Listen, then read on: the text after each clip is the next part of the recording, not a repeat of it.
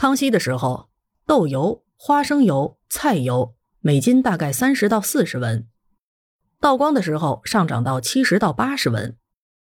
康熙时，食盐酱醋每斤最少三到五文，以十文左右居多。不想在家做饭呢，也可以出去吃。在清代，非富即贵的、喜好奢华精致的人都可以选择去饭庄，比如聚贤堂、会贤堂等等。一般以某某堂为名的饭庄，多是一座很大的宅院，里面有数进的院子，还有用来表演的戏台。室内外的陈设和餐具都非常的雅致精美，无论是招待亲朋贵客，还是自我享乐，都是非常有排面的。比较讲究又手头阔绰的人呢，可以去饭馆比如庆云楼、东兴楼等。这种多数以某某楼为名的饭馆，一般以一两进院子或者是两层的铺面为营业场所，格局跟我们今天的大多数餐饮场所都差不多。菜品呢，多数以炒菜为主，因为有自己的拿手菜供食客品尝，所以用来招待宾客和自己饮食也都比较拿得出手。如果手头不宽裕又想要果腹呢，就可以去饭铺。饭铺是在晚清时期从饭馆中分离出来的，主要针对的就是中下层的平民，也被称为二荤铺，营业规模一般不大，稍微小一点的饭铺。以卖主食为主，比如包子、馅饼、烙饼、面条等等，基本上不供应炒菜，是实实在在的饭铺。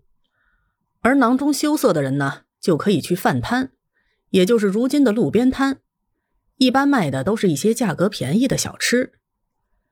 穿着方面，顺治和康熙年间的丝绸制品价格一般是每尺五十到一百文，每匹一点二三到二两纹银。以当时的纺织品零点六米的宽幅来算，单单一身长袍至少要用二十一尺的纺织品，也就是说，差不多要用六点五米左右的纺织品。即使用最便宜的十八文一尺的帛来做，不算手工支出，单单布料就要三百七十八文。可以看出，清朝的食品价格还算中等，但是丝绸这种好布料的衣服依然比较贵。那么。精神食粮的价格如何呢？在乾隆以前，书价平均每册在六千左右。比如顺治十八年，《明史集略》十册，每册售价六千，也就是六百文。乾隆三十八年，朱君娇华阴访客的《说文解字》八册，封面印着每部工价纹银五两，朱文方印，每册六钱二分，也就是二百二十文。当然了。比起看书，绝大多数的老百姓还是更喜欢看戏。以广东为例，乡下演戏通常会在庙宇的戏台或者是临时搭建的戏台举办，戏班子一般都从绅商和耆老处获得报酬。老百姓去看戏基本上都是免费的。当时的戏剧主要有《胡迪骂言》《绣如记》《杨叔子杜元凯平吴秦孙浩》《梁山伯与祝英台》。辕门斩子、四郎探母等等，在北京呢，除了看戏，还可以饲养花鸟鱼虫，收集文玩。春天逛庙会看花灯游春，夏天游园，端阳耍青，年雀捕虫，秋天七夕乞巧，重阳登临，冬季里写九九消寒图，玩冰戏等。玩对于北京人来说是非常神圣严肃的文化活动。他们也舍得在玩上花钱，而对于那些经济条件不太好的人，就可以去天桥底下听人家说书、讲相声。